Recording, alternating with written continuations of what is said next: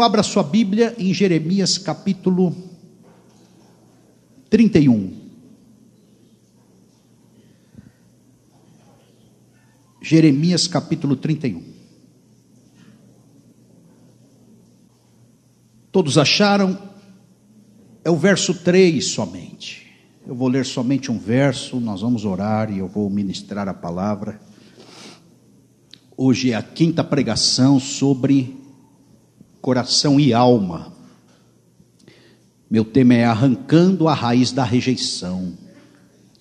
31 de Jeremias, capítulo 3, versos, verso 3, diz assim: Há muito que o Senhor me apareceu dizendo: Pois que com amor eterno te amei, também com amorável benignidade te atraí. Quero frisar isso. Pois que com amor eterno te amei, também com amorável benignidade te atraí. Vamos orar. Pai, fala conosco. Pelo poder da tua palavra nesta noite. Cure a nossa alma. Ministre aos nossos corações. Elimine feridas liberta-nos do passado, quebra cadeias, algemas nas nossas emoções, cura-nos por dentro, para a glória e honra do teu nome. Resolva-nos, uma vez que estamos sofrendo em certos temas emocionais, se ainda existe dores na alma, Senhor, vem aliviar, vem passar o teu bálsamo se ainda estamos pressionados pela ansiedade, aumente a fé para suplantar toda ansiedade, esse desejo de controle pelo futuro. Se há depressão, nos liberte, ó Pai, das angústias do passado. Se há estresse, nos acalme nesta hora, no presente. Em nome de Jesus, e nos liberte de todo pensamento torpe de anulação da vida e nesta noite arranque as raízes de rejeições dos nossos corações em nome de Jesus. Em nome de Jesus. Amém. Irmãos, rejeição é anulação do outro. A gente rejeita. Rejeitar, né? Você não considera. Você isola, se distancia, não traz para o teu universo relacional aquele que convive, que se aproxima, que você conheceu, que está dentro do rol relacional. Rejeitar é isso, nós rejeitamos pessoas.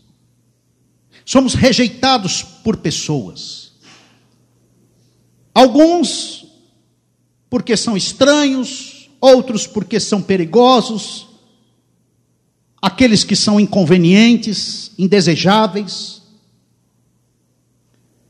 Então, viver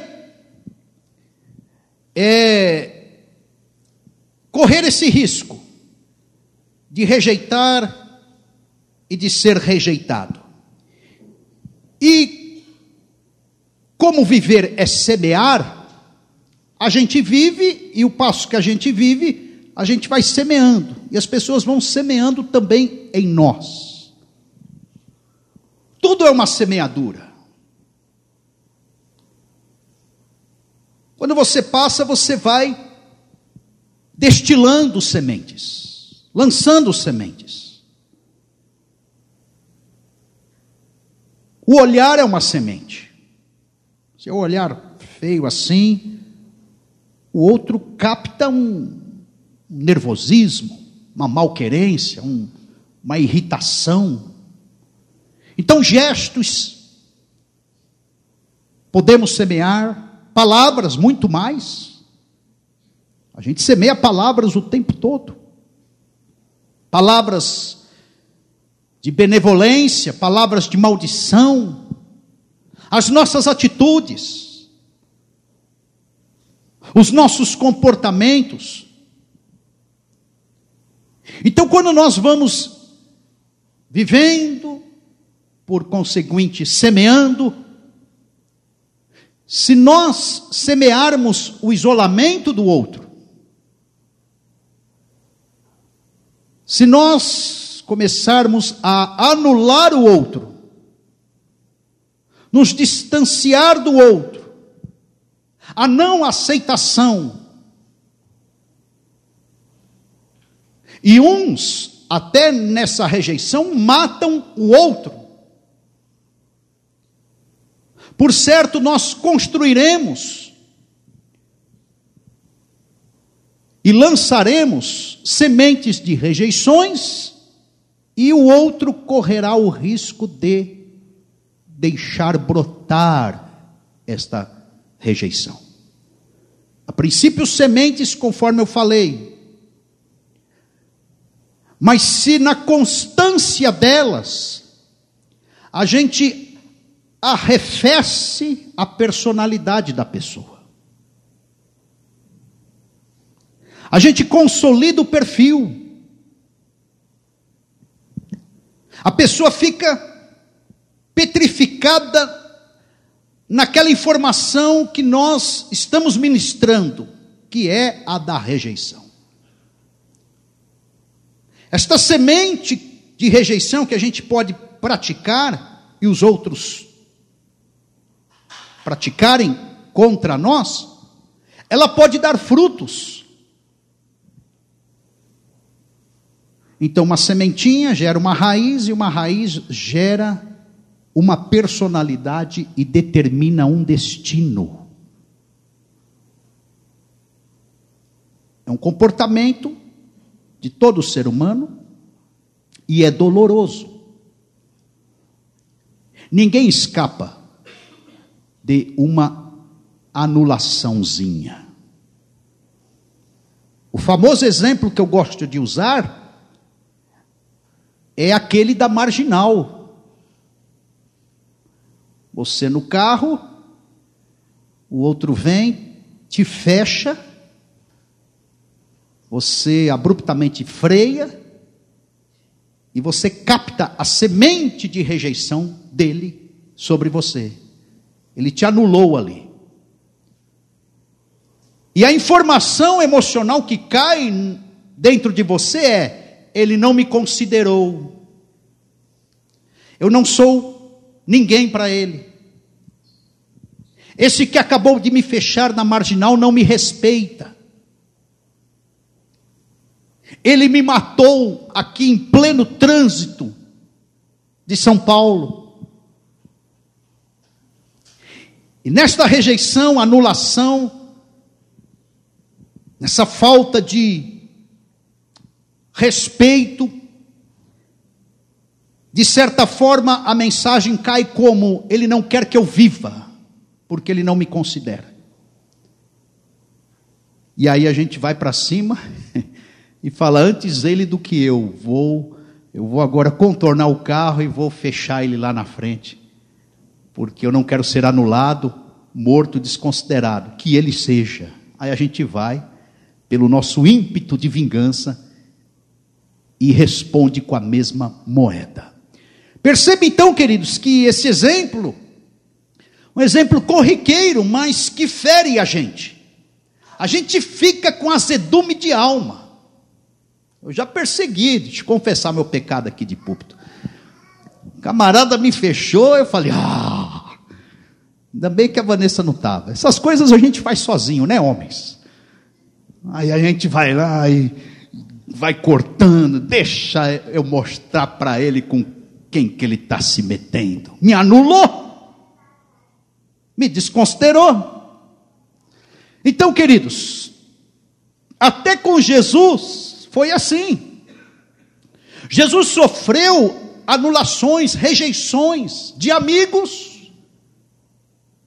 Na hora da crucificação, momentos antes, todos os apóstolos abandonaram Jesus.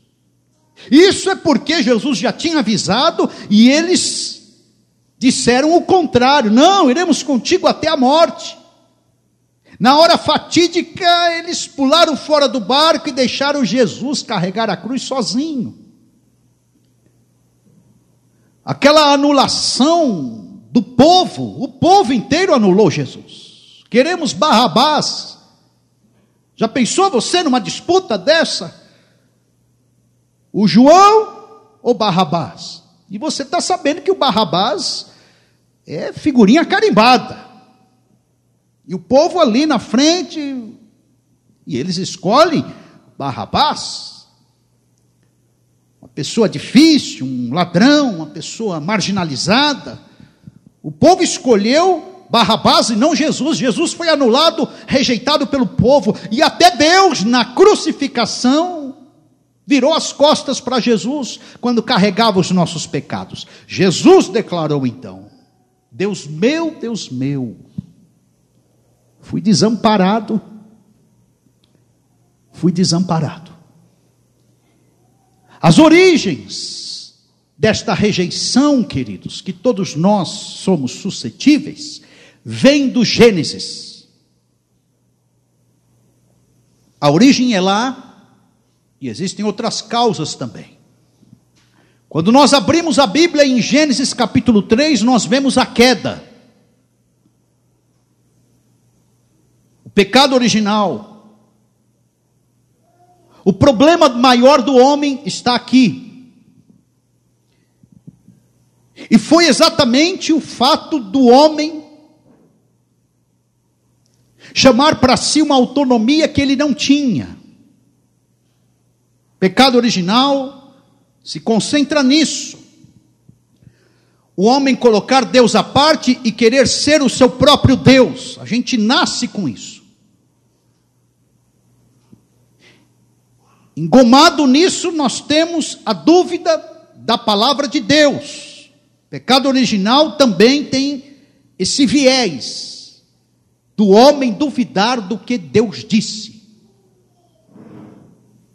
Também é composto pelo fato do homem se desviar do plano primário de Deus, que era aquele estado edêmico, perfeito. Lembram antes da queda? os frequentadores de escola dominical, Adão e Eva no paraíso, nus, administrando, governando, gerenciando, só com um limitador. Não poderiam tocar na árvore da ciência do bem e do mal. Que maravilha! Você tem a liberdade de viver 99% esta vida nesta terra, só 1% de proibição. Não toque na árvore que gera conhecimento do bem e do mal. O homem querendo ser Deus, como Deus, saber como Deus, ele vai e toca. Então o pecado original é composto disso também. Consequentemente, o relacionamento com o Criador, que era em estado de perfeição, acaba se fragmentando. A relação com Deus fica totalmente comprometida. Como um Deus justo, santo, se relacionar agora com um homem que é pecador, que quer ser autônomo, que é imperfeito. Essa conta na teologia, na visão divina, não fecha. E a consequência disso é que houve um distanciamento, uma rejeição, Deus rejeitando o homem por causa do pecado do estado pecaminoso dele. O homem passa a experimentar a imperfeição, observando, viu que estava nu, já não se via como extensão um do outro, a culpa começou a latejar, a vergonha aparece, o incômodo, o desespero de alma, o medo de ser abordado por Deus, ele se esconde. As soluções paliativas, folhas de parreira, se cobriram. E inventaram um novo estilo de vida. Eles entram em fuga, porque o original, estilo de vida original de Deus, não era mais compatível. Eles estavam desassossegados. Então entraram em fuga e se esconderam. E entre eles se fragmentaram. Uma vez rejeitados por Deus, agora estavam se rejeitando. A mulher que o Senhor me deu, não estou mais ligado com ela. Eu vou sustentar agora a minha individualidade. Eu tenho também que me esconder dela. E isso, irmãos, do ponto de vista emocional, relacional, desembocou na seguinte informação: não te aceito mais como você é. Não quero mais você. E estas rejeições que nascem no Gênesis batizam toda a humanidade. A humanidade foi mergulhada e codificada nesse estado caído. E como viver agora, como consequência do pecado, uns com os outros, sabendo que somos imperfeitos. Como demonstraremos a nossa verdadeira identidade? E continuaremos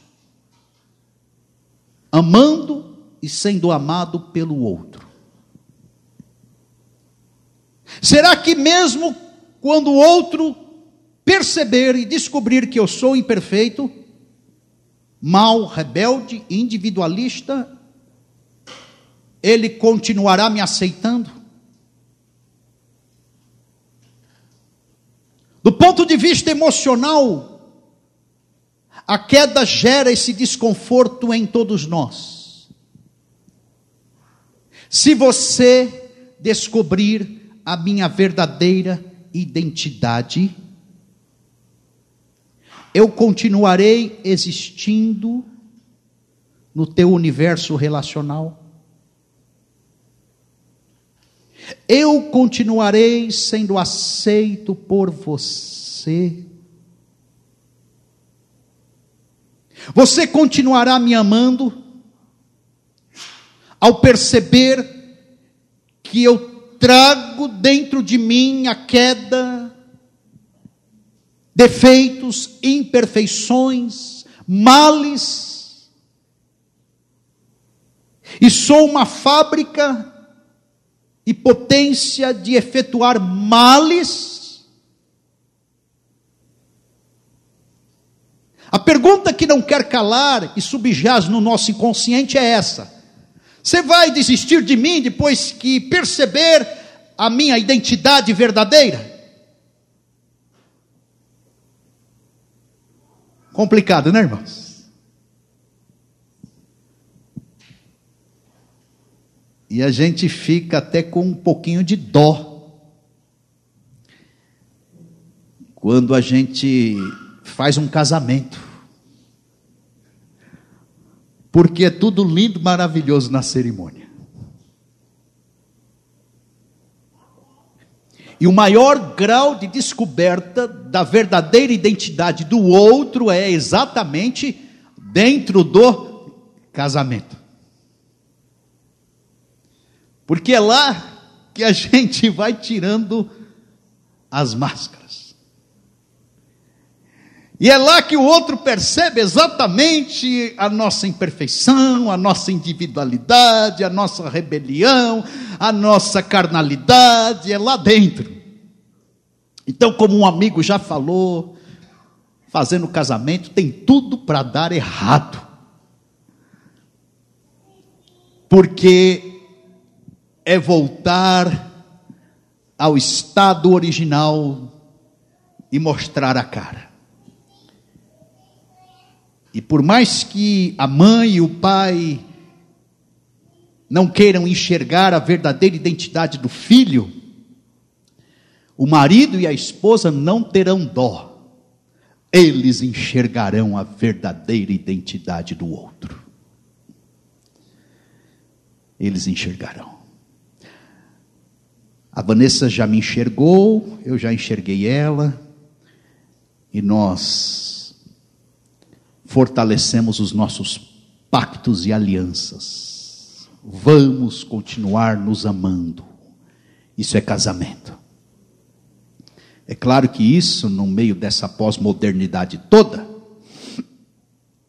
gera um rompimento, porque ninguém quer tolerar, amar, renunciar, acolher o outro nas suas imperfeições, pecados, rebeliões, etc, etc, maldades, etc, etc. Essa é a causa maior. Então, deixa eu deixar um recado. Você que quer casar, você tem que aceitar o erro do outro. E você vai ser um instrumento de Deus para descobrir a verdadeira identidade do outro. E você que está casado, você vai ter que perdoar o outro, porque você já descobriu a verdadeira identidade do outro. Segundo lugar, segunda causa da ferida de rejeição, desta semente que, que é lançada e, e brota, é com relação aos pais. Eu estou falando da forma que a criança foi concebida, a concepção.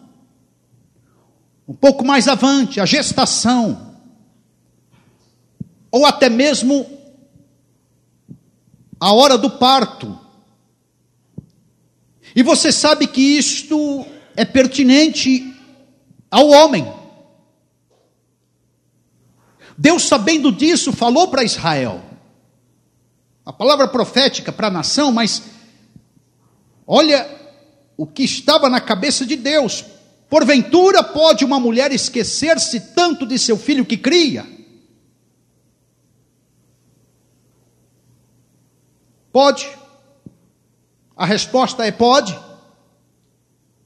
E esta mulher não se compadecer do filho do seu ventre? Pode. Nós temos esse problema na humanidade. Gravidezes que são indesejadas, gestações ilícitas.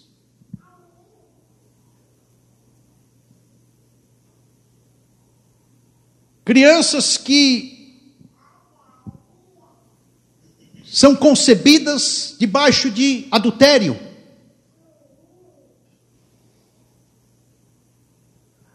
Mulheres ou homens até que engravidam para segurar o outro. Estupros. Dentro ou fora de casamento. Uma gravidez problemática. De repente, esse pai e essa mãe ficam reclamando por causa daquela gravidez. Uma gravidez debaixo de muitos momentos difíceis, principalmente a vida financeira. Presenciei exemplos muito próximos. Pessoas que são usuárias de drogas e para usar drogas se prostituem e acabam engravidando, gestando crianças, seres humanos. Uma gravidez como fruto de prostituição. Partos complicados. Aquela agonia da mãe. Ambientes desfavoráveis. Gestações debaixo de, de um clima de desamor, de insegurança, de falta de afetividade. Lares disfuncionais. Ambientes repletos de brigas, de conflitos, de gritarias, de rejeições.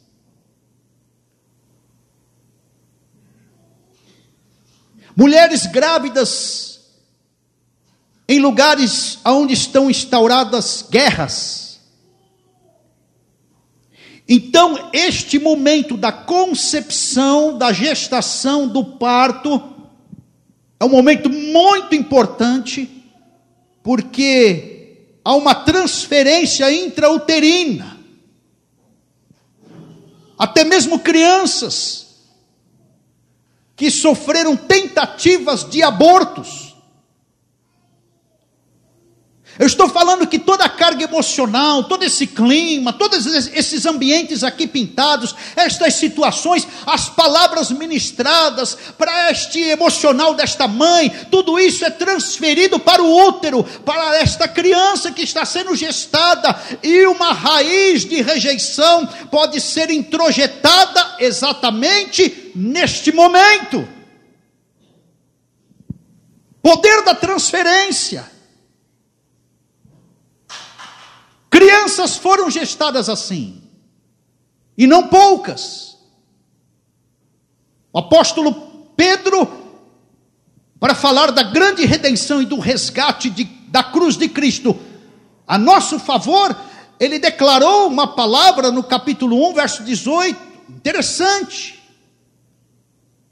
E ele fala que nós fomos resgatados da nossa vã maneira de viver, que por tradição recebemos dos nossos pais. Ou seja, a maldição pelo resgate de Cristo é quebrada em nós, por conta desta hereditariedade. Conforme falou o salmista, em pecado gestou a minha mãe, a minha vida. Então, há diversas concepções em climas difíceis, horríveis. E a criança absorve desde o ventre essa sementinha em raiz de rejeição. Outra questão: criança nasce, agora já não é o problema o ventre, a gestação, o parto, e no próprio parto já há uma angústia porque ela sai de um ambiente confortável e parte para esta vida. Mas esta criança, no seu berço, depois de nascida, o tipo de pai e mãe que ela tem. E você sabe que até os quatro anos, na casa dos 40%, 50%, 4, 5 anos, o caráter da criança é formado. É aqui que nós temos que investir todas as fichas. É como um avião na decolagem. É força maior, atenção total. Então a lista é a seguinte: pais emocionalmente gelados criam filhos sem emoções transfere, pode transferir um, uma, esta informação de que ele é rejeitado, de que ele não é amado. Pais estúpidos podem criar tanto filhos fracos quanto violentos demais. Conhece aquela criancinha que briga direto na escola? O pai quebra a cara da mãe em casa e a criança briga direto na escola. Aí a mãe é chamada, ninguém sabe por que, que ele está brigando lá. Pai é estúpido. O filho copia o modelo. E aí, criança violenta, qual é a outra criancinha que quer ficar perto? Vai isolar. E de repente na infância ele já está recebendo a informação de que os amiguinhos não gostam dele. Já está sendo colocado sementinha de rejeição, porque ele é o briguentinho ali. Pais ausentes. Há um desajuste, gera angústia, angústia, ansiedade e abala a identidade. Abalou a identidade, a sexualidade fica também capenga.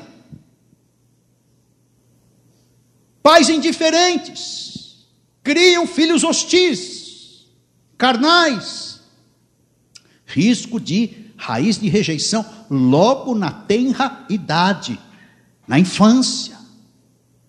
Pais adúlteros. Os filhos crescem com caráter deformado. A informação, o código é o seguinte: se meu pai adulterou, eu adultero a minha vida também. Pais viciados, filhos inseguros. Pais mentirosos, filhos sem caráter. Pais preguiçosos, filhos irresponsáveis. Pais perfeccionistas. Os filhos criam padrões elevados, não perdoam aqueles que estão ao redor. Correm risco de rejeições, porque exige perfeição absoluta dos outros, e isto não existe. Pais com predileções preferem o A, o B e recusam o filho C.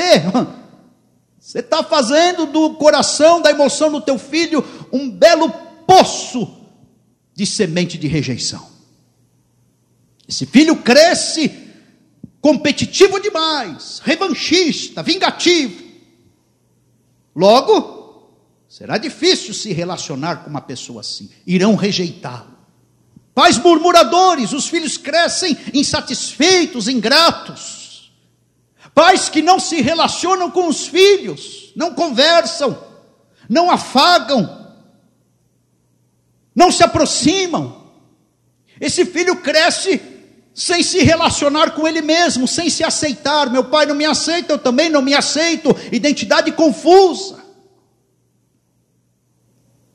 E muitos desses pais desovam na casa das tias, na, na escola, na creche, deixa a avó cuidar, aí põe lá empregada e desova aqui no departamento infantil. Vanessa me dá o relatório depois de todo o culto. Tem já uns entreverozinhos lá em cima. Por conta de alguns maus comportamentos. E os pais que sofreram rejeições, ninguém dá o que não tem, né? O que ele teve foi isso, rejeição, ele vai criar também de forma distorcida, com palavras, com maldições, com malquerências, com distanciamentos, com falta de elogios, sem reconhecimentos, repetirão aquilo que eles receberam dos seus pais. E por certo, se sofreram rejeições, eles vão repetir ausências de toques. É o pai que não pega a criança no colo, que não põe a mão na cabeça, que não ora com a criança. Tem pai que não abraça. Tem pai que não beija. Pai, pai e mãe, né? Que não dá carinho. Que não faz cafuné. Que não senta no sofá e coça as costas.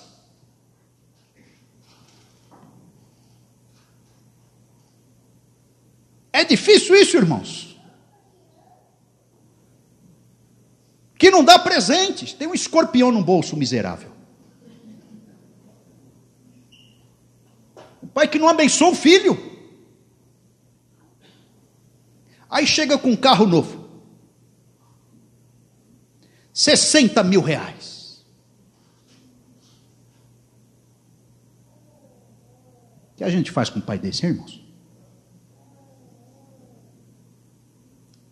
Tem pai que não corrige vai na onda dos psicólogos modernos, tem que corrigir. Tem pai que não orienta, que não transfere valores, que não projeta uma missão para a vida dele. Irmãos, é para ficar esse clima mesmo. Eu fiquei nesse clima estou, Senhor, eu estou errando, eu estou falhando, não estou perfeito na criação com a minha filha. É para você refletir mesmo. Como é que está a relação com teu filho? A máxima que eu gosto de usar é: se você não abraçar, o traficante abraça. Se você não der oportunidade, Satanás dá. Se você não presentear, os amigos lá às vezes presenteiam com coisas erradas. Se você não valorizar, motivar, o mundo está aí, faz de forma muito radical.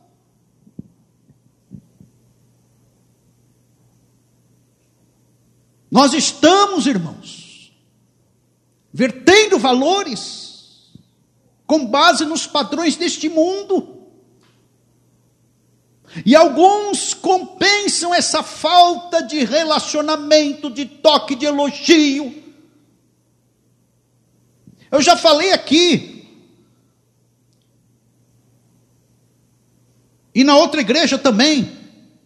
Eu tinha alguns exercícios para passar para alguns pais que aconselhava, e o exercício era o seguinte: vai na esquina, na padaria, tomar um café com teu filho.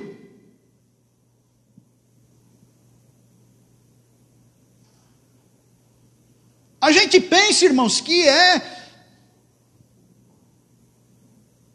Pô lá, uma casa, um guarda-roupa cheio de roupa, entupir de brinquedo, e, e, glória a Deus por isso, que não, eu sei, não falta material, o quarto de, é dele, mas ele não precisa de, de, de, moto de repente aos 14 anos, de um carro aos 16, não.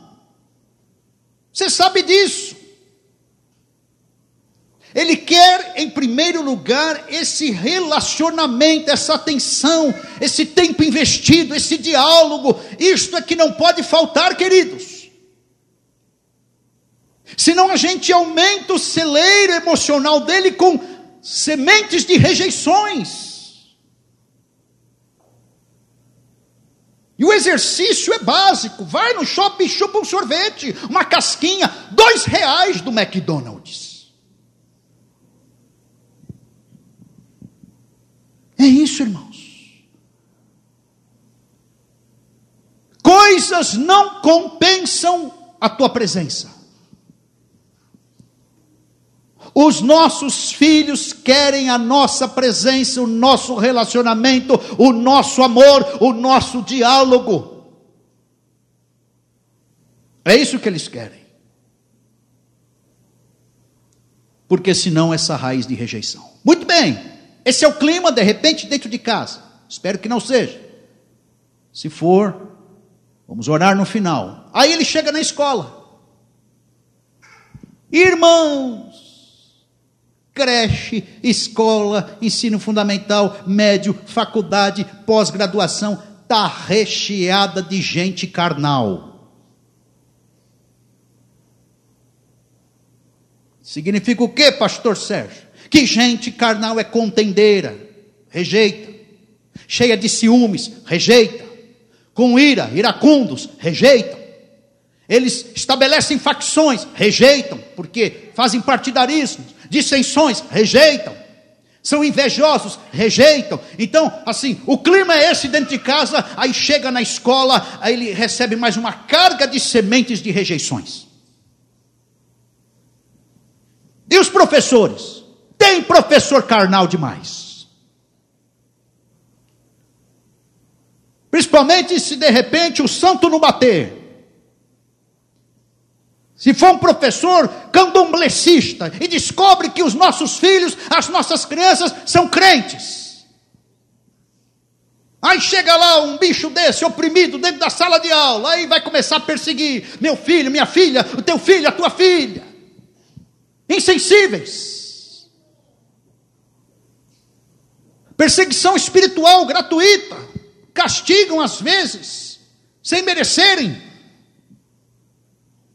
E colegas, eu sou da época que a classe inteira era católica e só tinha eu de crente.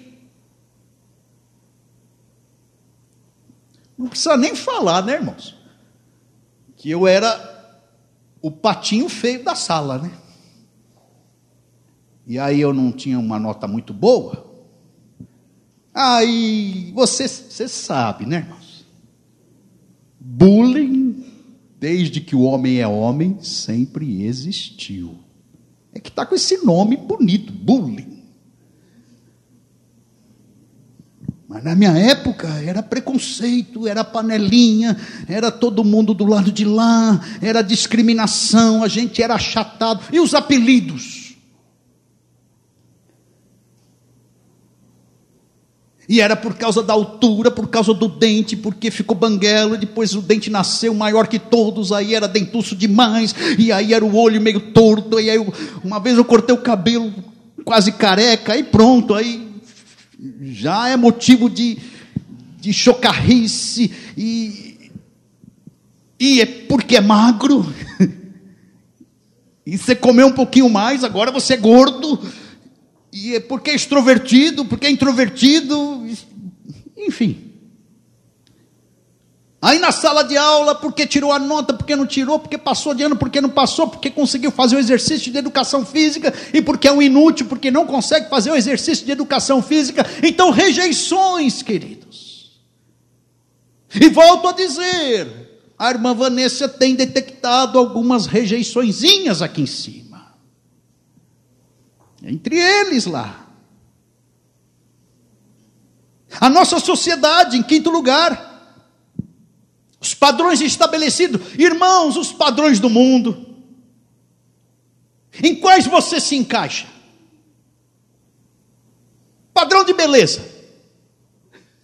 Vamos lá. Não, porque tem que ser assim, assado, 1,80m para cima e tal, e aí não pode ter um desvio de séptico, e aí a orelha tem que ser assim e tal. A gente não se enquadra, irmãos. Padrões que as, o mercado dita como regra. Não, porque tem que ter isso para ter sucesso só a partir desse salário e tal. E que bairro você mora? Eu moro no bairro tal. Ah, não, bairro tal é periferia, é gente achatada, é gente tacanha, é gente desprovida de uma sabedoria, não vai ter oportunidade na vida. Tua religião, sou crente. Ah, não, não, a religião agora da moda é o, o empreendedorismo, empreendedorismo espiritual, e aí você tem que crescer, e o sucesso está nisso. O mundo impõe uma série de padrões que nós não nos adequamos. E eles não entendem o propósito que Deus tem conosco, a missão histórica, eles não levam em consideração isso, o intelecto, enfim, as nossas limitações, nosso berço. Eles simplesmente, o mundo simplesmente impõe os padrões dele. E mesmo que você não consiga, o padrão está lá e às vezes é elevado. É tirania dos padrões. Essa pessoa cresce rejeitada. Essa criança cresce, adolescente.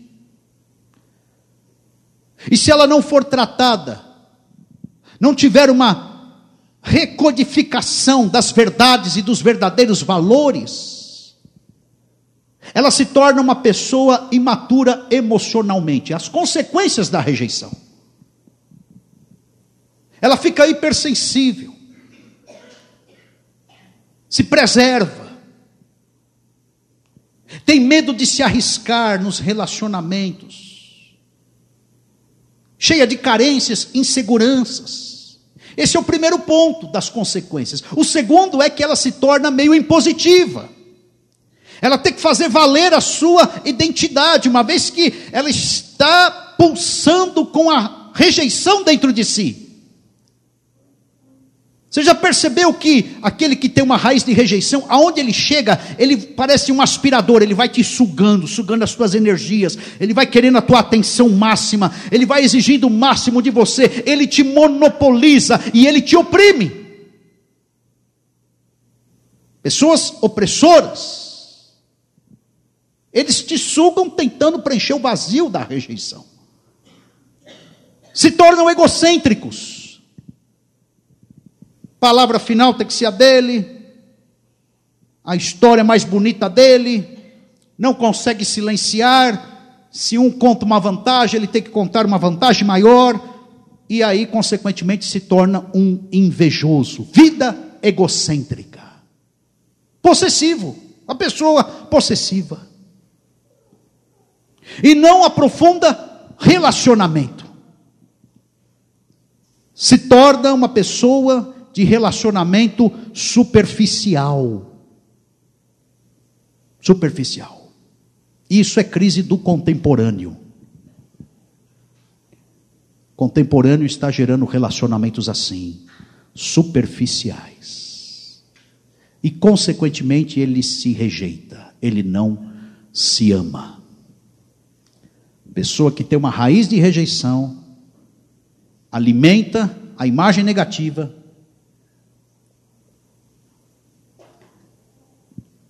e passa a se desvalorizar, se inferiorizar, se criticar. Muito bem, queridos, vamos às soluções para a gente se libertar desse negócio, né? Como é que a gente resolve esse imbróglio? Deus nos aceita. Irmãos, a Bíblia é simples. Todo mundo que tem esse negócio exacerbado no coração, pulsante, que teve um histórico difícil desde o berço, que foi acometido por várias situações de rejeições, inclusive de pai e mãe, precisa se encontrar com Deus através de Jesus de Nazaré. Ah, mas eu vou pagar o psicólogo, psiquiatra, terapia, eu vou fazer uma regressão, eu vou. Eh, não adianta, meu irmão. Adianta em parte. A pessoa tem que saber o seguinte: que ela foi criada por Deus, planejada e desejada por Deus. Ela tem que se voltar para Deus. Inclusive aqueles que sofreram rejeições na concepção, na gestação, no parto, estes muito mais. Ele tem que saber o seguinte, Salmo 139, 13: Pois tu formaste o meu interior, tu me teceste no seio da minha mãe. Verso 14 diz: Visto que de modo assombrosamente maravilhoso me formaste, Deus nos fez. Preste atenção aqui, irmãos. Nenhum feto pega Deus de surpresa, inclusive se ele foi fruto de estupro. Já foram feitas estatísticas. Mulheres que foram estupradas e tiraram a criança, e aquelas que foram estupradas e mantiveram a criança e gestaram a criança do ponto de vista emocional, aquelas que tiraram, que abortaram, estão arrebentadas e não conseguem se fortalecer até hoje, muitas delas. Ao passo que Deus, naqueles que se mantiveram, transformou toda esta maldição, esse pecado, em bênção. Porque Deus, acima da gestação, da paternidade, da maternidade, a concepção, ela é gerada em Deus. Claro que Deus não vai aprovar o pecado em si, essa violação, essa violência contra a mulher, mas há um fator acima desse pecado que é o fator vida. E tirar uma criança seria um abismo, chamar o outro abismo, a situação piora. Pastor, mas Deus não perdoa? Claro que perdoa, Deus perdoa todas as situações. Comece a pensar aí na vida mais pecaminosa da face da terra, enfia mais pecado, pensa num, num ser humano difícil de lidar, põe mais pecado, chacoalha, coloca mais 10, multiplica por 20, e aí, pastor, o sangue de Jesus Cristo purifica essa pessoa de todo pecado. Aonde abundou o pecado, superabundará a graça de Deus.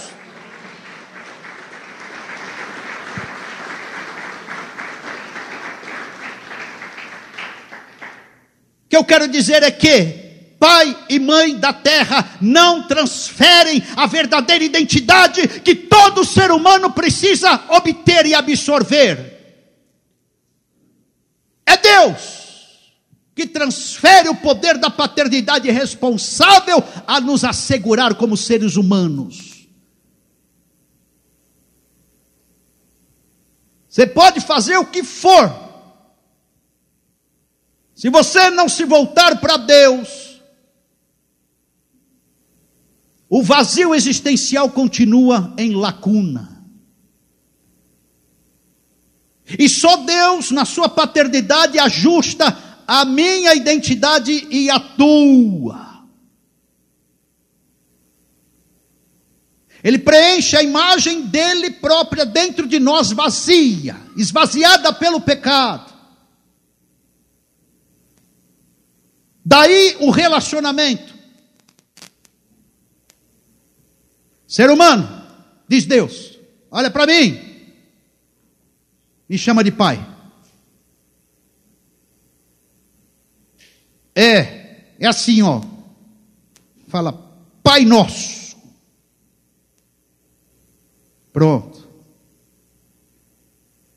Vou te ajustar dia a dia agora. Este relacionamento através da oração vai ser, será, é o maior instrumento de afirmação da identidade humana.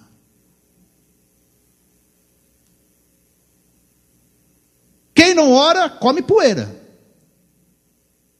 Quem não ora, está com risco de ficar com a identidade abaladinha. Quem não ora, aumenta as sementes de rejeições dentro de si. Quem não ora não se aceita. Quem não ora do ponto de vista emocional fica também difícil de lidar. Quem não ora, ora está mais para identidade escravagista do que para a identidade de filho de Deus. É neste encontro. Então você precisa experimentar a paternidade de Deus para você se sentir filho.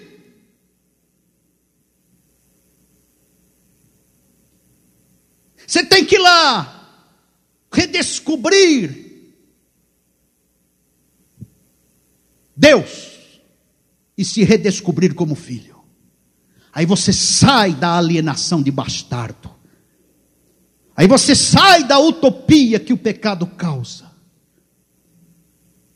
E o Espírito de Deus rompe vínculos parentais intrauterinos tua memória emocional que foi gestada lá atrás, na concepção, e se lá na concepção você foi gestado debaixo de malquerência, de ódio, de não aceitação, de rejeição, ele vai e arrebenta estas raízes lá dentro de nós.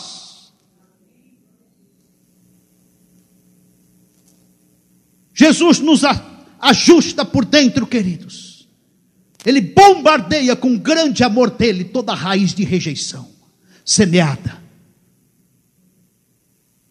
por pai, mãe, na infância, coleguinhas, primos, irmãos, pré-adolescência, adolescência, fase adulta. Deus nos aceita pelo que somos. Paulo falou aos Efésios: ele nos predestinou para a adoção de filhos. Eu falo isso, irmãos, porque eu não gerarei na Sofia toda a firmeza, estrutura, toda a identidade que ela precisa. Eu gero em parte e ela terá que buscar em Deus para se estruturar como pessoa e não permitir que rejeições, abalos identitários estejam castrando a vida dela, impossibilitando o potencial dela vida fora. Ela terá também que buscar em Deus para se autoafirmar, porque a nossa identidade só é, é fortalecida e autoafirmada, a nossa imagem só é ajustada, curada através da pessoa de Deus na nossa vida como Pai celestial. Aí pode vir crítica, pode vir comparação, pode vir padrões mundanos, pode vir impressões de terceiros. Se Deus estiver ali fortalecendo, consolidando, ajustando a nossa identidade, queridos, Pode vir Satanás e soprar no nosso ouvido: você é bastardo, você foi abandonado, você foi rejeitado, você não é amado. Isso tudo é arrebentado. Nós somos blindados pelo grande amor de Deus. Deus nos acolhe, mesmo sendo pecadores. Ele prova o seu amor para conosco sendo todos nós imperfeitos. Ele perdoa os nossos pecados. O amor de Deus vai lá, queridos. conforme falou o profeta Isaías. Ainda que a mãe se esqueça dele, contudo eu não me esquecerei de ti. Aleluia. Isso é maravilhoso, irmãos. Aqui está, queridos, a solução para a nossa vida. Deus não faz acepção de pessoas. Alto, magro, claro, negro, rico, pobre, Deus não faz acepção de pessoas. Irmãos, estou encerrando. Se nós não tivermos esse encontro com o Criador, este encontro com Deus gera autoaceitação, porque experimentamos a aceitação do alto. Não adianta. A experiência de ajuste identitário parte exatamente deste ponto: retorno com a relação em Deus. Retorno da aliança em Deus. Reconciliação com Deus, regeneração em Deus, filiação de Deus, paternidade dele, comunicada, experiência de salvação, não adianta. Deus me aceitou, uh, agora eu consigo me aceitar.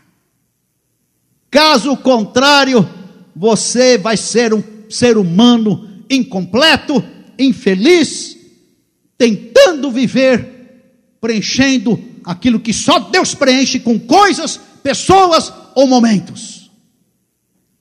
Vai perder tempo na vida. Deus me aceitou? Aceitou. Ah, passou pela experiência do grande amor de Deus como Pai Celestial? Sim. Ele testificou a paternidade dele no teu coração? Maravilhoso isso, glória a Deus. Agora você pode se aceitar.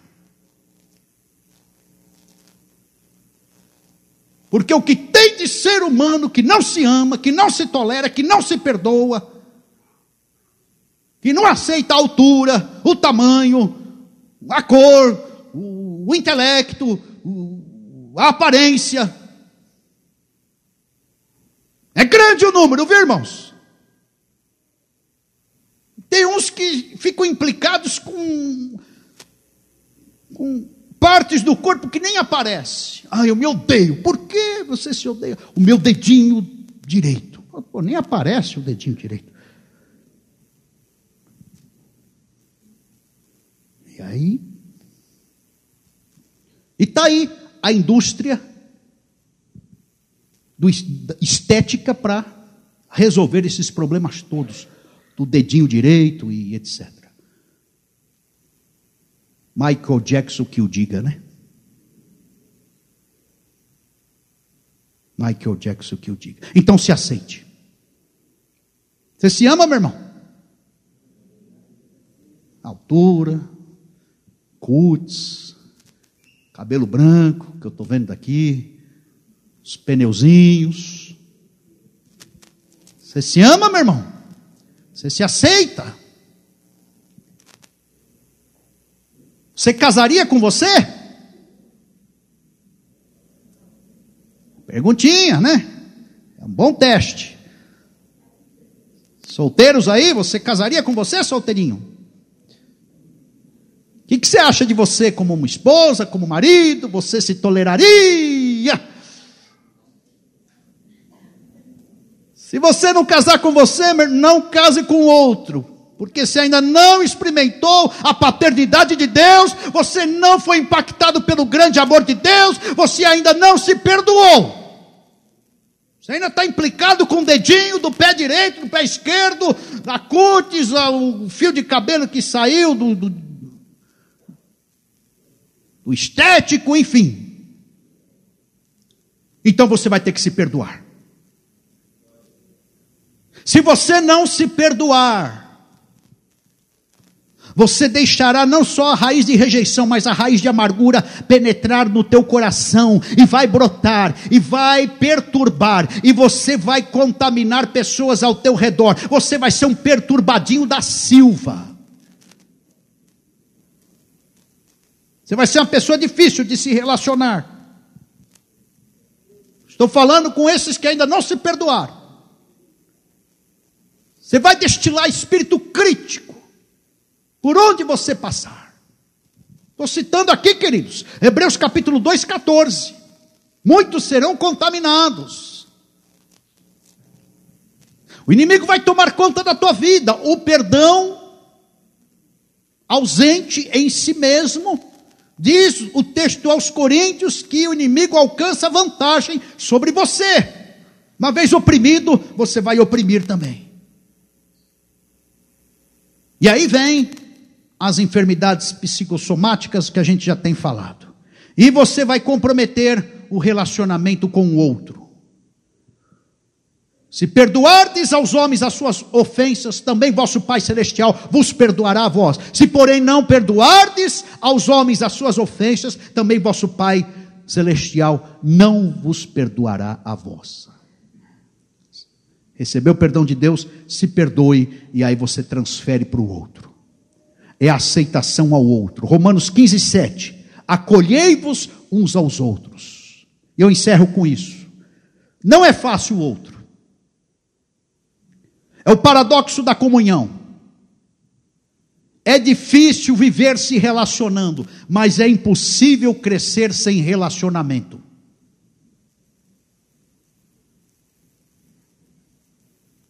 Ferro afia ferro. A gente, quando se toca, sai até faísca. Mas não tem jeito, é assim mesmo. Nós temos que nos ajustar, nos aceitar. Convivendo, se relacionando, a gente fere. A gente pode ser ferido. É verdade. A gente pode ser ferido, mas não se esqueça que você também pode ferir. Não há relacionamento perfeito. É o paradoxo da comunhão. Não pose de perfeitinho em termos relacionais, no que tange a comunhão. Se hoje você foi alvo de alguma seta, de alguma palavra, de alguma ferida do outro, não cante vitória. Porque amanhã você pode cair ferindo o outro, para Deus te desmontar e te deixar humildezinho, para você perceber que pessoas são imperfeitas e você também é. Paradoxo da comunhão. Verdades que ferem são verdades que curam. Como é que a gente convive aqui? Com verdades. Ah, mas eu não quero ouvir isso do pastor, do irmão, da irmã. Pois é, vai ferir a verdade, vai, mas pode curar. Se é verdade, vai curar. Melhor é a repreensão franca do que o amor encoberto. O que, que você quer? O afago de gente falsa ou você quer gente honesta olhando para você, te chamando para um cafezinho e pondo o dedo na tua ferida para arrancar a tua máscara? O que, que você prefere?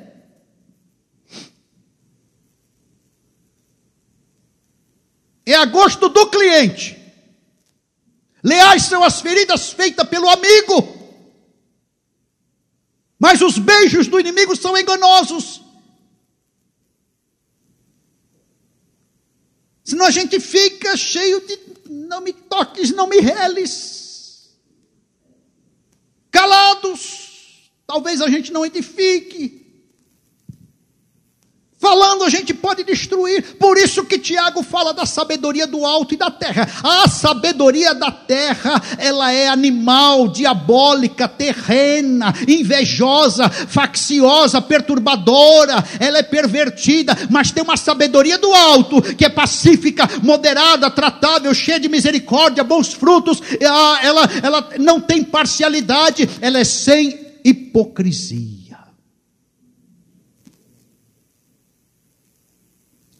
Usemos a do alto, é melhor. Eu quero dizer que todo relacionamento tem risco. Esposa, marido, marido, esposa, pais, filhos, filhos, pais, todo relacionamento tem riscos. Pastor, ovelha, ovelha, pastor. Todo relacionamento tem risco. Patrão, empregado, empregado, patrão, governo, cidadão, cidadão, governo. A gente corre risco em tudo. Se nós formos rejeitados aqui e acolá, firmemos a nossa identidade em Deus, não deixemos que essa raiz de rejeição tome conta das nossas vidas, das nossas emoções. Nossa identidade não é firmada no mercado, no ter, na moda, é firmada em Deus. E a gente vai aqui abrindo espaço para o outro viver. Eu não posso matar você. Mesmo que eu não tenha grandes identificações contigo, grandes intimidades, grandes relacionamentos, eu tenho que abrir espaço para você viver na minha vida e você tem que abrir para eu viver na tua vida. Aí nós vamos crescer. Não vai ficar raiz de amargura, porque a semente do amor introjetada em nós por Deus é muito mais poderosa. Vamos ficar de pé.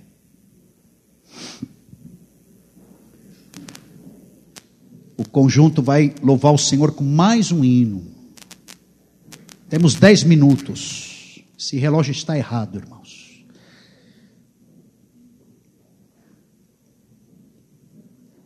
Eles vão louvar ao Senhor.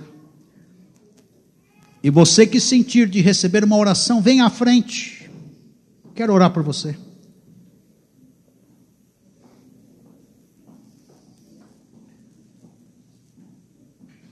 Não se distraia, meu irmão. Nós estamos finalizando, vamos orar e já vamos despedir você. Não construa sua rejeição, a sua identidade, digo, sua vida na rejeição dos outros. Mesmo que tenha sido do teu pai e da, da tua mãe. Reaja de forma positiva aquilo que fizeram contra você Abre espaço para o perdão para aqueles que te rejeitaram. Liberte-se de todo orgulho. Você não é devedor da carne. Teu compromisso é obedecer a Jesus. E você tem aqui uma igreja que quer caminhar com você. Uma igreja séria que está disposta a caminhar em unidade, comunhão, relacionamentos, mesmo que as verdades possam ferir. Pense nisso. Se você quiser receber oração por conta da raiz de rejeição, vem à frente, eu vou orar por você.